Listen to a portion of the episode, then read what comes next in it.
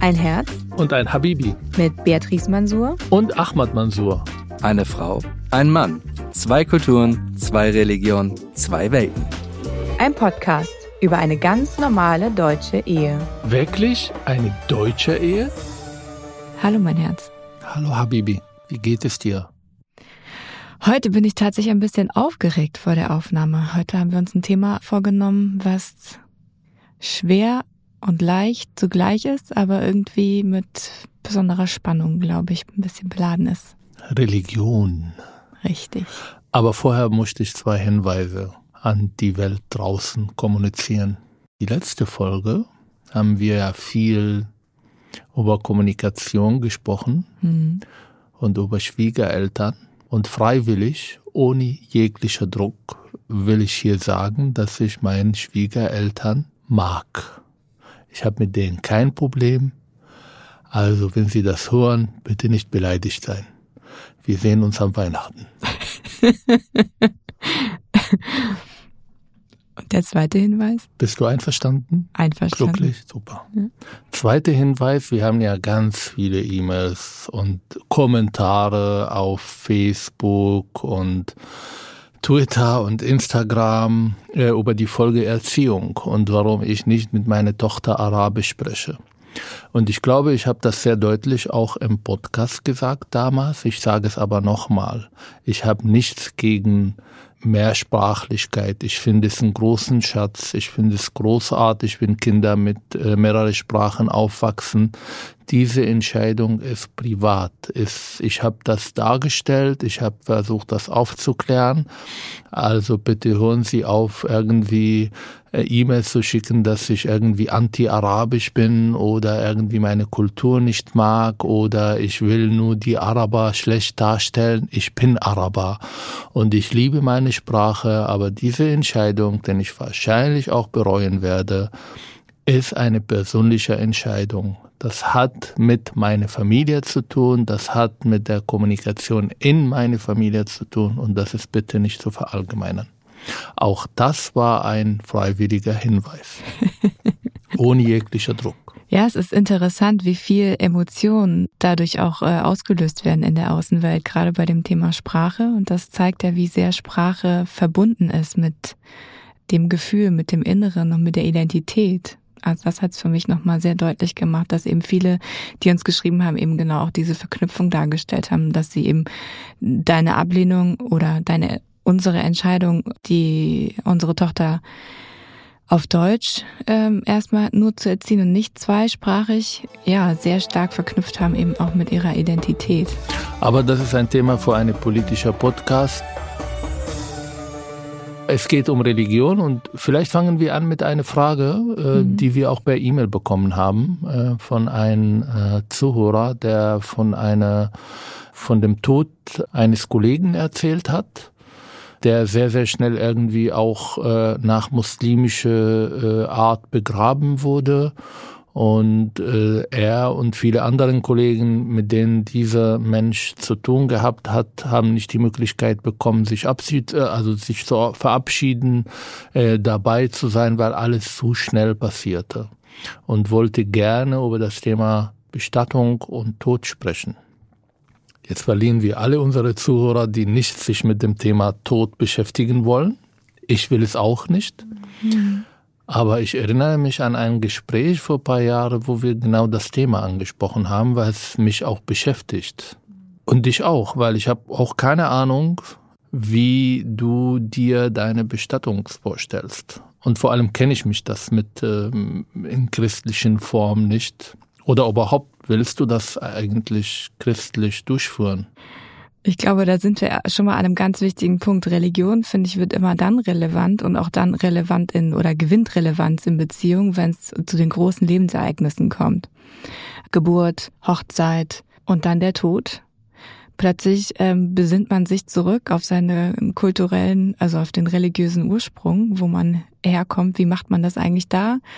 Wie kenne ich das? Wie kennst du das? Was sind die Dinge, die man da in diesen ähm, extremen Ausnahmesituationen irgendwie so als Halte- und Ankerpunkte mitbekommen hat, wie man das eben so macht?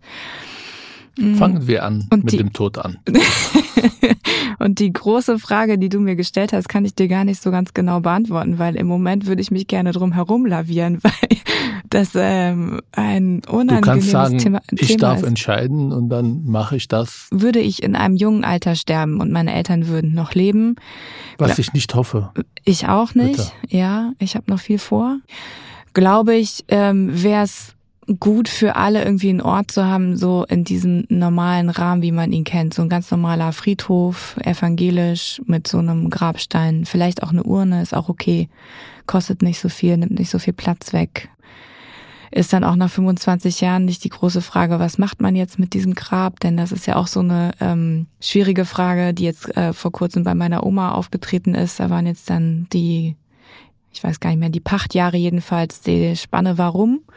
Und dann war die Entscheidung, was macht man jetzt? Kann man jetzt noch verlängern oder und dann, wo geht der Grabstein hin und wie geht man dann damit um? Ja, ansonsten, ich hatte eigentlich so eine Seebestattung, fand ich irgendwie auch schön, weil ich das mehr liebe. Aber ich glaube, für die Angehörigen ist es total schwer, weil man keinen Ort hat, zu dem man hingehen kann. Und ich glaube, gerade für unsere Tochter und auch für dich und für andere Menschen ist es wichtig, irgendwie einen Ort zu haben, an dem man sich erinnern kann und irgendwie in Verbindung treten kann mit der Person. Also du hörst aus meiner Rumeierei, ich habe keine feste Entscheidung getroffen. Ich glaube, wichtig ist, dass es ein Ort ist. Äh, ich glaube, alle haben es verstanden. An dem, an den viele Menschen kommen können und äh, sich dort erinnern können. Aber deine Antwort, äh, als wir dann darüber gesprochen haben mit der Bestattung, ist auch nicht ganz einfach ausgefallen. Also doch, das kostet aber Geld. Also solange meine Mama lebt, also solange meine Eltern leben, das mitkriegen, will ich dann in mein Heimatdorf bestattet werden, obwohl das nicht mein Wunsch, aber es geht ja nicht anders und ich will meine Eltern das nicht antun. Also dann muss ich da, wo wo die Leute mich hassen und vielleicht abwerten und vielleicht jeden Morgen, wenn sie dann auf dem Weg äh, zur Arbeit oder von Arbeit äh, mich beschimpfen werden als Ungläubiger und als äh, irgendwie Islamhasser und weiß ich nicht was, aber mindestens bin ich bei meinen Eltern. Und Angst muss ich nicht haben. Also eine Leiche kann man nicht umbringen. Mhm. Sollte ich älter werden und äh, meine Eltern nach vielen, vielen Jahren nicht mehr am Leben sind, dann habe ich meine eigene Fantasie die ist befreit von jeglicher Rituale. Und da mache ich mir schon Gedanken. Also ich könnte mir sehr gerne vorstellen, ein Olivenbaum zu sein. Bitte hier in Deutschland definitiv nicht in einem muslimischen Friedhof. Auch nicht gegen Muslime, aber ich glaube, meine Nachbarn werden sich nicht wohlfühlen und ich werde mich auch nicht wohlfühlen. Hm. Ich finde interessant, es fällt mir jetzt gerade auf, wir haben ja schon häufiger darüber gesprochen, ähm, aber der Gedanke kommt mir jetzt erst, dass es ähm, interessant ist, dass du in der Zeit, wenn deine Eltern noch leben und du sterben würdest, ähm, es bevorzugst, dass du nah bei ihnen bist, aber den Ort, den eigentlich deine Tochter bräuchte, an zu dem hin, zu dem sie hingeht, sehr weit. Also du gehst weg, sehr weit weg. Wie lösen wir das?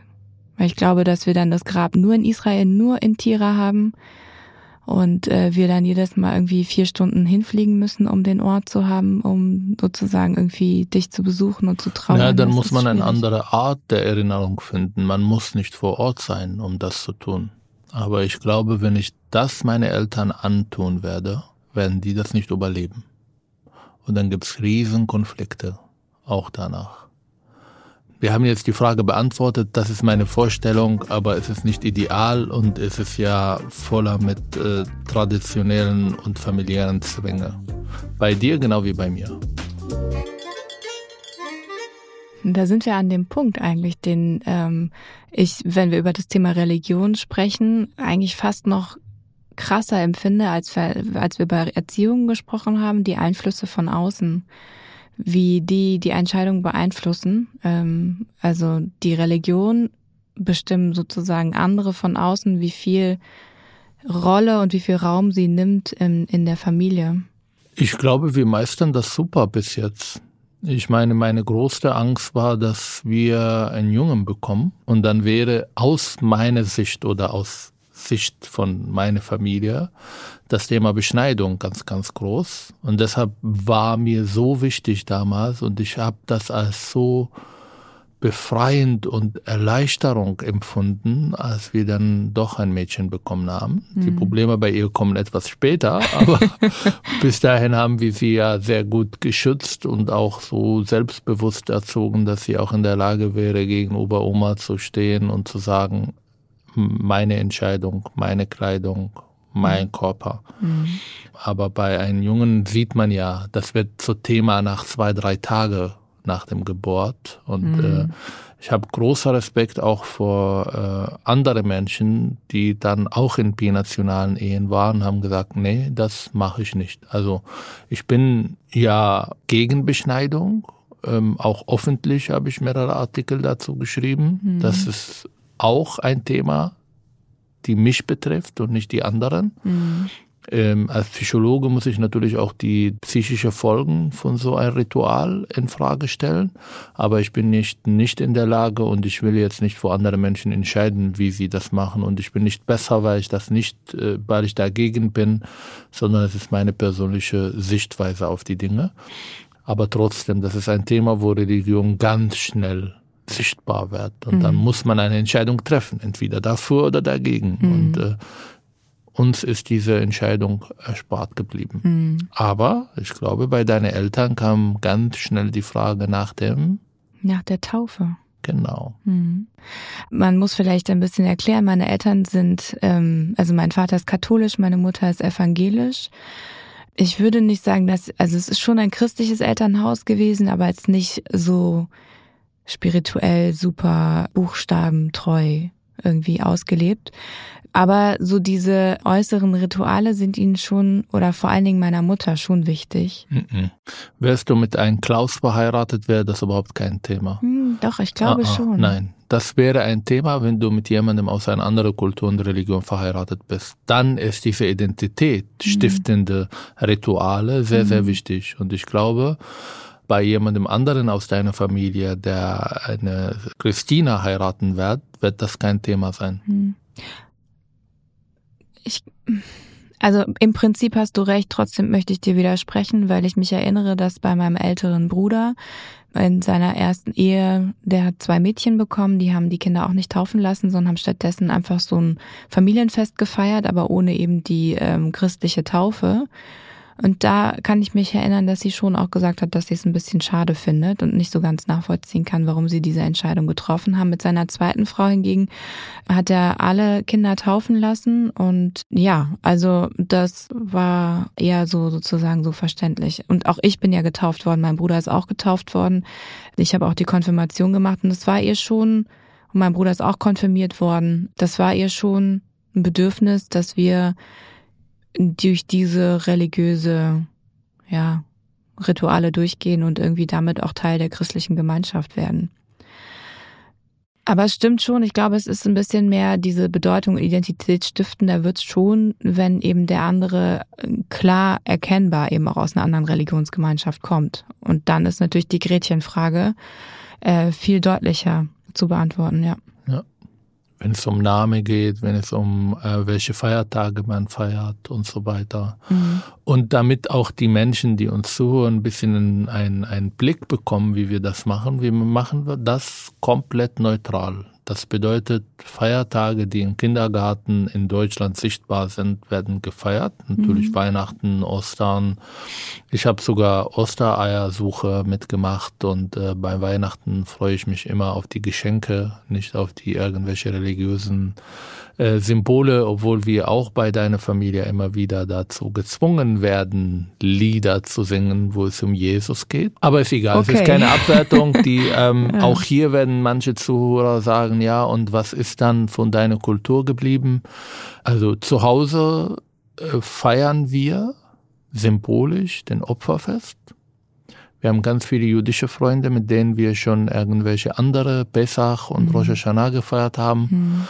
Unsere Tochter hat ganz viele äh, symbolische Fantasiefiguren, die Geschenke bringen, ob das Eliyahu, der Weihnachtsmann, den mhm. wir versucht haben auch irgendwie zu entführen am Weihnachten, damit, ja, äh, damit unsere Tochter auch ihn äh, umarmen kann. Und beim Opferfest kommen einfach Geschenke von Amazon. Da haben wir keine Person, der irgendwie Geschenke mitbringt. Mhm. Wir haben bis jetzt nicht die Möglichkeit äh, gehabt, auch ähm, muslimische Feiertage äh, bei meiner Familie zu feiern, weil das passte von Urlaub her nicht. Aber ich konnte mir vorstellen, hoffentlich nach Corona das einmal zu machen. Aber welche Identität oder welche Religion unsere Tochter hat, das ist überhaupt kein Thema. Und das darf auch kein Thema sein. Sie darf entscheiden, wie sie zu leben, wie sie leben will und sie darf entscheiden, ob sie eine Religion annehmen will oder nicht. Aber wir leben multireligiös. Ja, ist interessant. Sie ist ja in einen Waldorf-Kindergarten gegangen und ähm, kannte aber eigentlich bis sie vier oder na, viereinhalb oder so gewesen ist den, den Begriff Gott nicht. Also das ist mein größter Leistung, muss ich sagen, dass wir als mal Gott genannt haben oder erwähnt haben, mhm. sie damit überhaupt nicht anfangen konnte. Mhm. Das ist großartig. Mhm. Jetzt haben wir andere Leute, die uns nicht mögen. Aber jetzt ist es natürlich, jetzt ist sie auch ein bisschen älter und jetzt ist der Begriff Gott schon auch ab und zu da. Also wir haben vor kurzem darüber gesprochen, wie Gott wohl aussehen könnte. Und dann haben wir beide uns ähm, darüber Gedanken gemacht und haben fantasiert. Und sie hat äh, uns ganz aufmerksam zugehor zugehorcht und ähm, hat dann gesagt, ja, dann, wenn ihr es auch nicht wisst, dann müsst ihr mal nachgucken unter www.gott.de. Gibt's diese Seite? Bestimmt. Ganz schön. Ja. Aber Religion ist ja nicht nur bei der Erziehung und bei Feiertagen, also als unsere Beziehung ernster geworden ist und ich glaube, als wir auch entschieden haben, ähm, dann auch zusammen unsere Zukunft zu gestalten, habe ich dir damals eine Sache gesagt und ich glaube, sie ist immer noch relevant. Ich kann nicht garantieren, dass meine Abstand von Religion, wie ich das jetzt sozusagen praktiziere und lebe, auch in der Zukunft so bleibt. Ich weiß nicht, was die Zukunft mit sich bringt. Ich weiß nicht, ob ich mal krank werde, ob ich irgendwelche Krisen erlebe, ob ich dann äh, in Religion Halt und Trost finde ähm, in Zeiten, wo ich das brauche. Und deshalb habe ich dir sehr deutlich gesagt, es kann sein, dass ich irgendwann religiöser werde. Es kann sein, dass es mir wichtig, fünfmal am Tag zu beten, vielleicht zu fasten. Aber was ich dir garantieren werde, dass das mit der Art und Weise, wie du leben wirst, keine große Einfluss nehmen wird. Das bedeutet, ich werde dir nicht vorschreiben, ob du dann auch religiöser sein solltest. Ich werde dir nicht vorschreiben, dass du ab jetzt nur für mich halal kochen solltest. Ich werde dir nicht vorschreiben, dass du kein Schweinfleisch nach Hause bringst oder kein Alkohol trinkst, sondern dass wir jetzt alle Alkoholflaschen zerstören müssen. Aber es kann sein, dass ich irgendwann ja, beobachtet man das auch bei vielen muslimischen, vor allem ja, muslimischen Menschen, dass sie irgendwie, wenn sie älter werden, krank werden, wenn sie an das Ende denken, das ist ihnen sehr wichtig, religiös zu, zu werden. Und das kann auch bei mir auftauchen. Ich kann das nicht ausschließen. Will ich auch nicht. Vielleicht ist das auch hilfreich. Hm.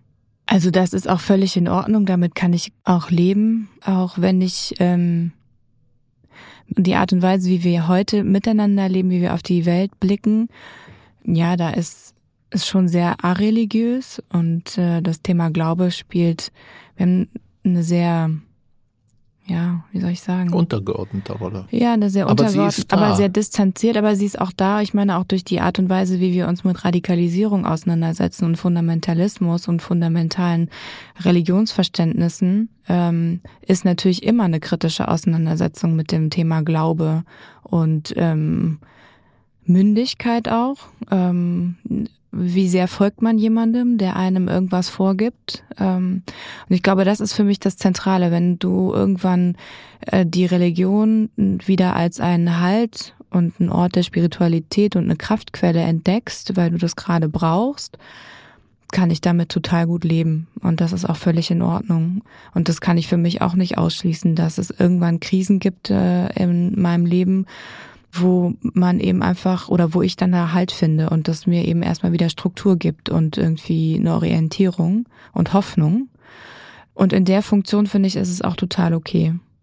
Ich glaube, dann würde ich ein Problem damit bekommen, wenn ja, du deine Mündigkeit abgibst, indem du plötzlich dich vielleicht mit Inhalten auseinandersetzt und auch äh, dass deine Sicht auf die Welt und auch deine Bewertung vielleicht, ich glaube, das ist so der Kern, ja, ähm, eine Bewertung und eine Abgrenzung reinkommt. Das heißt, dass du dann sagst, also ich bin jetzt besser, ich bin jetzt ähm, lebe reiner, ich lebe ohne Sünde und das, was du machst, beeinflusse ich zwar nicht, aber finde ich nicht gut und finde ich sündhaft.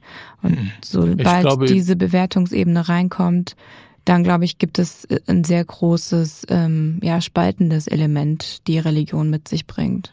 Also von Sicht von heute würde hm. ich sagen, definitiv nicht. Da bin ich genug aufgeklärt, um genau diese Dinge nicht zu machen. Wie gesagt, also das Thema mit der Mündigkeit und das Thema mit der Bewertung, das sind, glaube ich, so zwei neuralgische Punkte, an denen es schwierig wird. Ähm, da habe ich auch bemerkt in der Art und Weise, und jetzt sind wir wieder bei diesen Einflüssen von außen, die Art und Weise, jetzt gehen wir mal zurück zu meiner ersten Ehe, wie dort das Thema mit der Religion betrachtet worden ist. Und es war auch eine muslimische Familie. Und da kann ich mich erinnern an einen Urlaub, den wir gemacht haben. Es war nicht der erste Urlaub in der Türkei bei der Familie meines ersten Mannes. Und ähm, es dann immer wieder die Frage aufkam, bestimmt drei, vier Mal während des Aufenthaltes, ob ich denn zufrieden bin mit meiner Religion. Und es war eben schon nach einer Weile der, der Beziehung. Und man wartete eigentlich so ein bisschen darauf, dass jetzt so langsam ich mal konvertieren sollte. Damit dann das klar ist, dann die Art und Weise, wie wir unsere Kinder großziehen, ähm, eben das sozusagen gesichert ist in dem Wertekontext äh, des äh, islamischen äh, Glaubens und eben die Kinder nicht irgendwie verdorben und so dieses, ähm, ja. Das ist eine Abwertung dabei, den ich nicht gut finde. Aber meine mhm. Familie versucht es auch. Aber sie wissen, sie kommen nicht weiter. Ja, deine Familie versucht es auch, aber nicht so sehr an mir, sondern sie versuchen es ähm, über dich und unsere Tochter. Also deine Mutter hat, glaube ich, nur einmal zu mir gesagt, ich glaube, das war recht am Anfang, dass eigentlich jetzt so langsam ist es ja jetzt ernst mit dir und jetzt sollte ich dir exklusiv sozusagen gehören und damit auch ein Kopftuch tragen. Und dann hat sie gesehen an deiner Reaktion und an meiner Reaktion, dass das ähm, zu Unfrieden führt, hoffnungslos ist. Auch mit der Kleidung. Ja. Da war eine Tante dabei, die schockierend reagiert, warum du mit 40 Grad, ich glaube sogar 45 Grad, eine kurze Hose trägst. Mhm. Das wäre respektlos gegenüber meinem Vater. Mhm. Die ist fünf Minuten später nach Hause gegangen, weil ich ihr ganz klar gemacht habe, mit allem Respekt, aber das geht dich nicht an. Das mhm. geht auch mein Vater nicht an und sie darf tragen, was sie will. Und das ist ein sehr sensibles Thema bei mir, weil viele äh, Menschen, mit denen ich groß geworden bin, Freunde von mir, äh, definieren auch ihre Männlichkeit äh, dadurch, dass sie in der Lage sind, ihre Frauen eine gewisse Kleidungsstil aufzuzwingen. Und mhm. das will ich nicht. Deshalb reagierte ich auch bei der Tempelbergbesuch so abwertend, mhm. als du dann doch ein Kopftuch tragen musstest. Ähm, und ich hoffe, das ist das einzige Mal, dass du ähm, Kopftuch getragen bist. Auch nicht gegen andere Frauen, die das tun. Ein Thema, glaube ich, ist in den letzten Wochen sehr, sehr sichtbar geworden. Und ich glaube, unsere Tochter beschäftigt sich damit massiv. Und ich weiß nicht, ob ich die Art und Weise, wie ich damit umgehe, richtig ist oder falsch. Schweinfleisch, Salami. Mm. Deine Eltern waren da, das mm. hat die mhm. ganze Welt ja mitgekriegt. und vor dem Frühstück von deinem Vater ist äh, Salami heilig. Das heißt, äh, da gab's viel. Und irgendwie, nachdem sie auch nach Hause gegangen sind, äh, will unsere Tochter jetzt eigentlich nur irgendwelche Salami-Brotchen mit in der Schule nehmen. Mhm. Und die stellt immer die Frage, Papa, warum tust du das? Warum isst du das nicht? Warum mhm. bist du da? Warum magst du das nicht? Und ich habe versucht, das zu erklären, dass ich in einer Kultur aufgewachsen bin, wo das verboten ist und das äh, gab es nicht und ich kenne den Geschmack nicht und deshalb mache ich das immer noch nicht. Aber sie war mit der Antwort nicht zufrieden. Sie hat dir gesagt, dann probier's doch mal. Ja. Dann schmeckst du und kannst du dann sagen, ob es dir schmeckt oder nicht schmeckt. Aber es nicht zu kennen, heißt nicht, dass du es nicht essen sollst. Und dann Aber ich kann das auch nicht aus Geschmacksgründen verweigern, das zu essen sondern einfach, weil ich das nicht will. Die sagt ja auch ab und zu, ich bin heute vegetarisch. Als zwänge ich sie auch nicht, Fleisch zu essen. Aber es ist wirklich eine sehr knifflige aber ähm, es beschäftigt sie. Ja, es beschäftigt sie und ähm, gerade weil eben, also sowas wie, ähm, und meine Eltern kommen ja aus dem Schwarzwald, wo wir ja auch gewesen sind vor kurzem und wir dann von dort ähm, richtig guten Schwarzwälder Speck auch mitgebracht haben. Also du kommst doch aus dem Schwarzwald. Meine Eltern kommen aus dem Schwarzwald. Aha. Und dort haben wir den Schwarzwälder Schinken mitgebracht und dann hat sie den auch probiert und wir waren eben auch wandern im Schwarzwald und haben dort dann auf einer Hütte ein richtiges so ein Feschbarbrett, was man eben dort so, ne, wenn man kräftig gewandert ist, dann isst mit ganz ordentlich äh, Speck auch drauf und dann hat sie Speckbrote für sich entdeckt und liebt das. Und ähm, ich glaube, diese Sie merkt, dass du das nicht teilst und sie kann das mit dir nicht teilen und sie kann nicht verstehen, warum du da nicht mitgehst mit dieser Begeisterung und es auch gar nicht irgendwie probierst, sondern du auch darauf reagierst, so trennend, ja. Und also nicht trennen eben so im Sinne von so, mm, nee, ich mag das nicht. Nee, ja, schön für dich, aber mm, mm, für mich ist das nichts. Und dann will sie verstehen, warum ist das nichts für dich? Und dann hat sie vor kurzem sogar irgendwie bei der einen Packung, da ist, äh, steht nicht nur Schwein drauf, sondern da ist auch das Tier abgebildet. Und dann hat sie die Hand drauf gehalten, hat gesagt, Papa, probier mal und wollte verstecken, dass, äh, dass du das nicht siehst und versucht eben mit allen Tricks sozusagen, weil sie es nicht begreifen kann, was der Punkt ist, der dahinter steckt. Und ich glaube, wenn du um die Erklärung drumherum tanzt, dann wird's für sie immer komplizierter, weil zu sagen, nur ich kenne das nicht, reicht ja, nicht. Sie probiert die, auch ganz viele Klärung? Dinge, die sie nicht kennt. Ne? Die Erklärung ist, dass du aufgewachsen bist mit einem Ekel gegenüber diesem Fleisch, gegenüber diesem Tier. Und das ist so, wie würden wir ihr sagen, ist, weiß ich nicht, Spinne, Schlange, Käfer, keine Ahnung. Also Dinge, die mit einem Ekel verbunden sind. Und das ist ja so, dass eben das Schwein nicht gegessen wird, weil man sagt, das Tier ist schmutzig. Das Tier, dem Tier werden so viele negative Eigenschaften zugesprochen, ähm, dass es seine eigenen Kinder aufisst, dass es einfach seinen eigenen Dreck ist, dass es äh, und all solche Sachen werden damit verbunden und diesen Ekel über dieses Fleisch, was dann jemand isst, wird auch auf diese Person übertragen. Und ich glaube, darüber müsstest du mit ihr sprechen, damit sie das verstehen kann, dass du so einen Widerwillen hast, das zu probieren. Ah, ich weiß nicht, ob das einfach ist. Hm. Einfach ist es nicht, aber ich glaube, wenn du diesen Papa probier's mal und am Ende hast du tatsächlich irgendwann was untergeschoben auf deinem Teller. aber beim Pizzaessen hat sie gemeint, wenn sie Salami-Pizza bestellt, dann ist es garantiert, dass alles auf ihr Teller bleibt und Papa davon nicht klaut. Mhm. Und wo ist dann Religion nochmal sichtbarer in unser Leben? Außer beim Salami und bei Bestattung. Ich glaube, sie ist sichtbar, weil sie nicht sichtbar ist. Also, Was meinst du? Ich meine damit, dass wir hm, beide durch ähm, unsere Biografie vorher ziemliche Distanzierungsarbeit gemacht haben und bestimmte einfach gesagt haben, diese, dass religiöse Verhaltensvorgaben in unserem Alltag, in unserem Leben wenig Platz bekommen. Ja, Religion ist mehr als nur die Art und Weise, wie Konservative ihn ausleben wollen. Religion ist nicht nur Rituale, es ist auch etwas Spirituelles, es ist etwas, mhm. was Menschen stärker ähm, gibt. Und ich habe kein Problem, aber ich glaube, das könnte zu einem Problem werden, wenn wir diese Religionverständnis hm, weitergeben, der immer sich mit problematischen Themen und mit äh, Konflikte verbunden ist.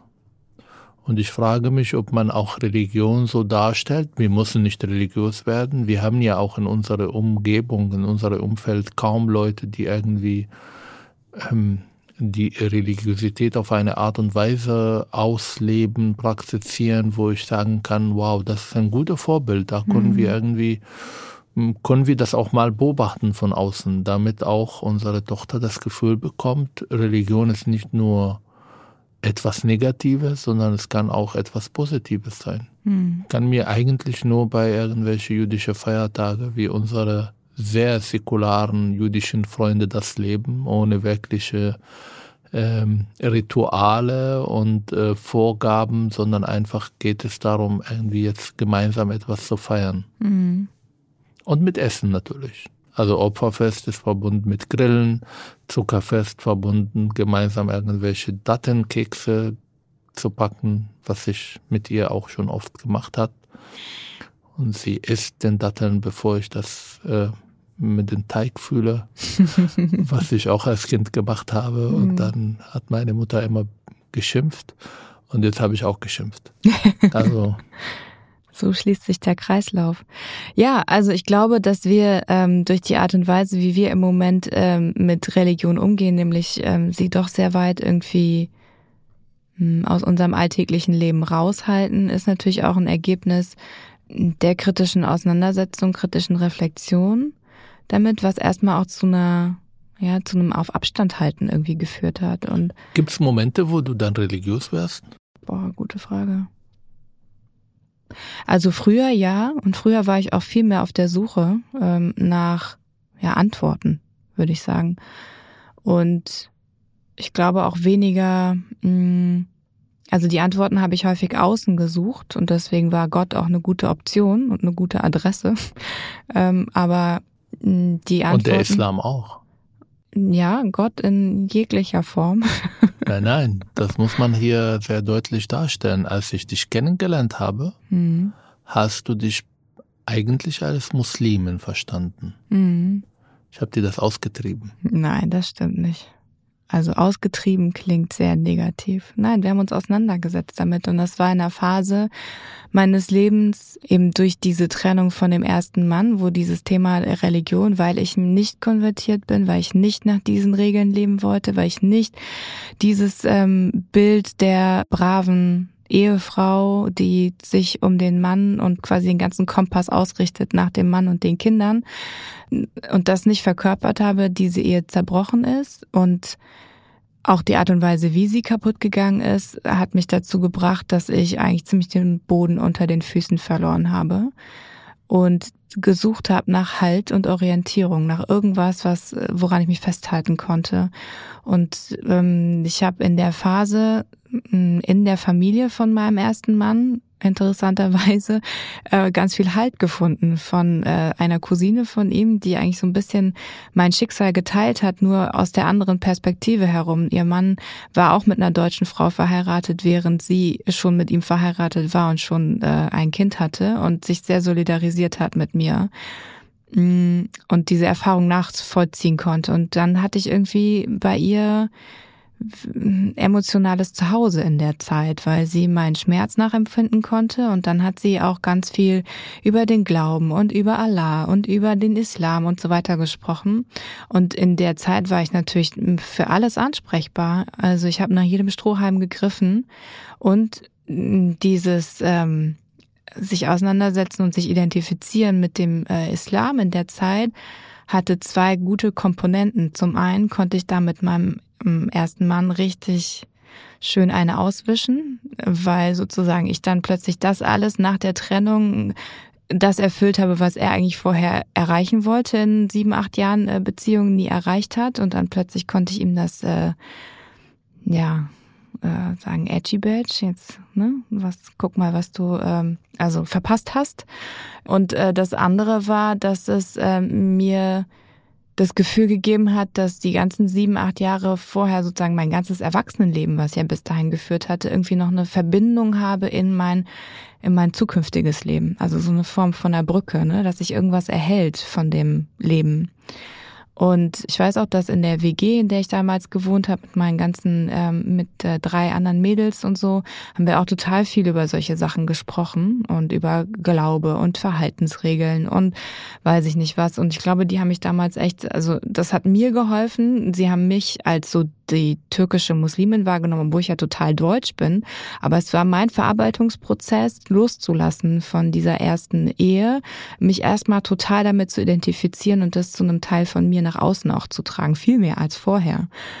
Und ähm, dann irgendwann habe ich festgestellt, dass mich das so einengt, dass ich keine Luft kriege, dass all die Dinge, die ich eigentlich vorher für normal geachtet habe, also was ziehe ich an, äh, wie gehe ich raus, äh, wie verhalte ich mich meinen männlichen Kollegen gegenüber, ähm, wie äh, verhalte ich mich, wenn wir, keine Ahnung, nach Miami fliegen und auf einer Messe sind und die anderen gehen Party machen, ähm, plötzlich ich das Gefühl hatte, eigentlich verpasse ich ganz viel Leben.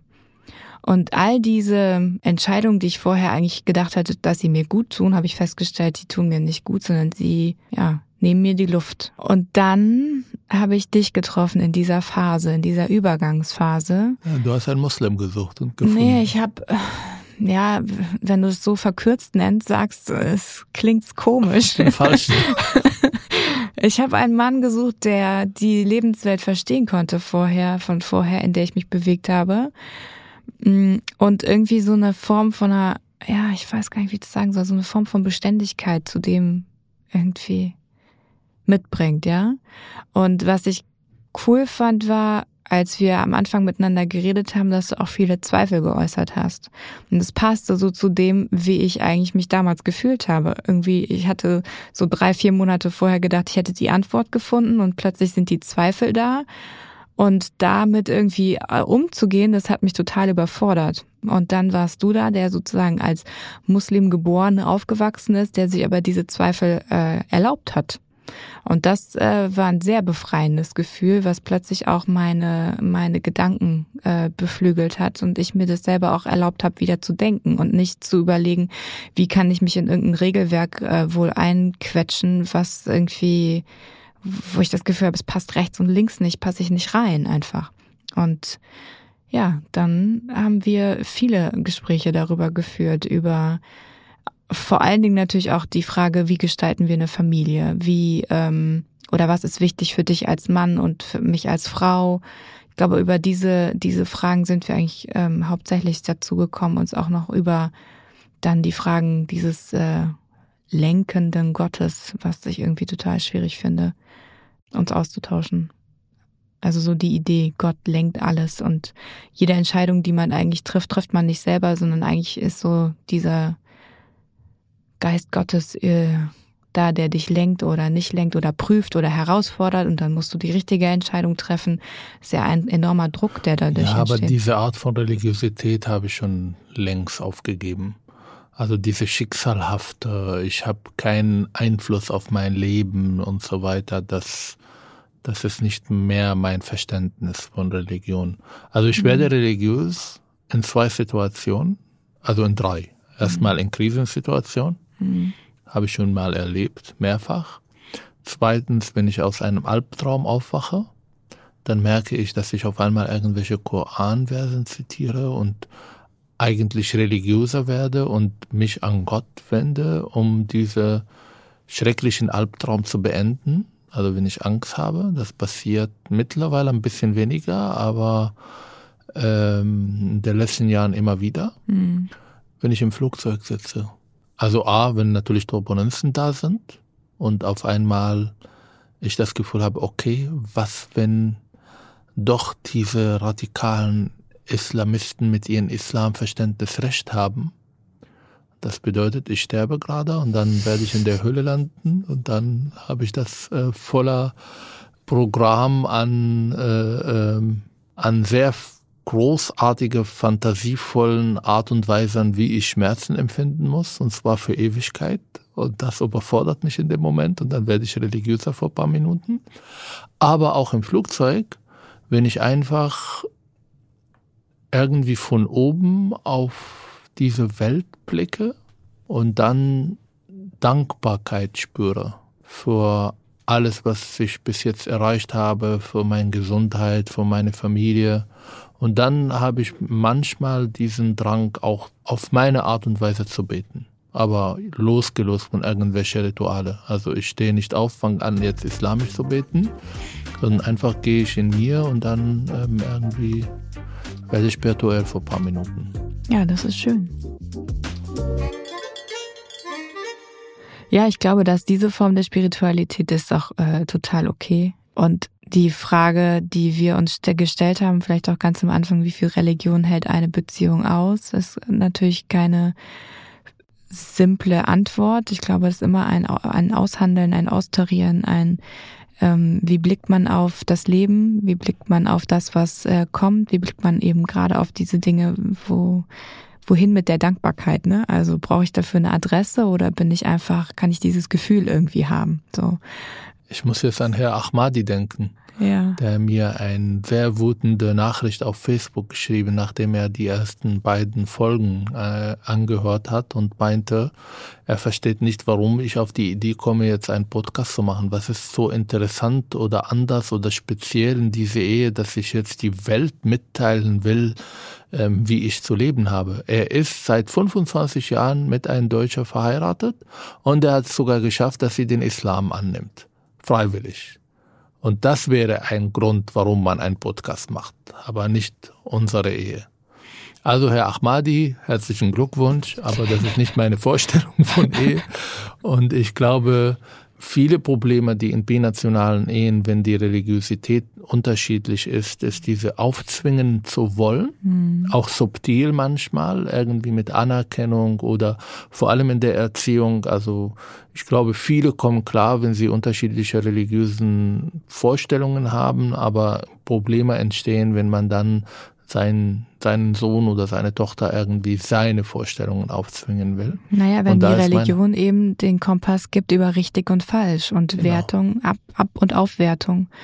Und ich glaube, das ist eben das, was ich auch vorhin meinte mit, das äh, finde ich ist ein, ein, ein trennendes Element. Also ab da wird Religion ein trennendes und kein verbindendes Element äh, in einer, gerade dann auch in einer bireligiösen ähm, Partnerschaft, sondern wenn man es schafft, dass eben Religionen beide ausgelebt werden können, ohne dass die eine durch die andere irgendwie abgewertet wird, dann ist es äh, und ich glaube, das ist Konzept. viel wichtiger. Mhm. Also Sprache ist wichtiger, Mehrsprachlichkeit ist wichtiger, mhm. aber ein Kind, ein neutraler sichtbar zu erlauben aus mhm. zwei unterschiedlichen oder mehrere religiösen Vorstellungen und das Kind die Möglichkeit zu geben, seinen Weg zu gehen, das alles zu beobachten und irgendwann eine Entscheidung zu treffen, losgelöst von unserer Drang als Eltern, unsere Kinder irgendwelche religiösen Identitäten aufzuzwingen, mhm. ist enorm wichtig.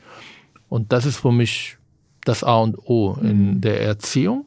Da sind wir bei der äh, Folge äh, von letztes Mal, aber mhm. auch in der Beziehung, mhm. was wir heute auch gesprochen haben. Mal schauen, ob das dann auch in der Zukunft so bleibt. Mhm. Wenn nicht, wie gesagt, machen wir eine andere Podcast-Folge dazu.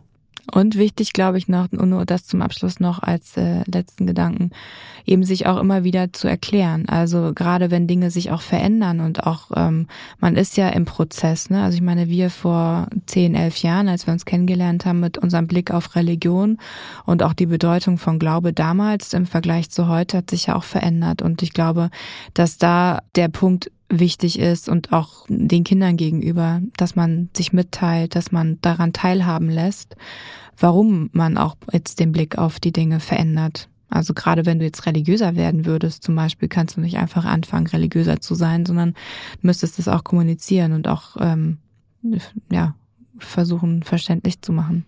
Super. Schreibt uns eine E-Mail unter ein Herz und ein Habibi. At welt.de. Aber abonniert uns bitte. Das ist sehr wichtig.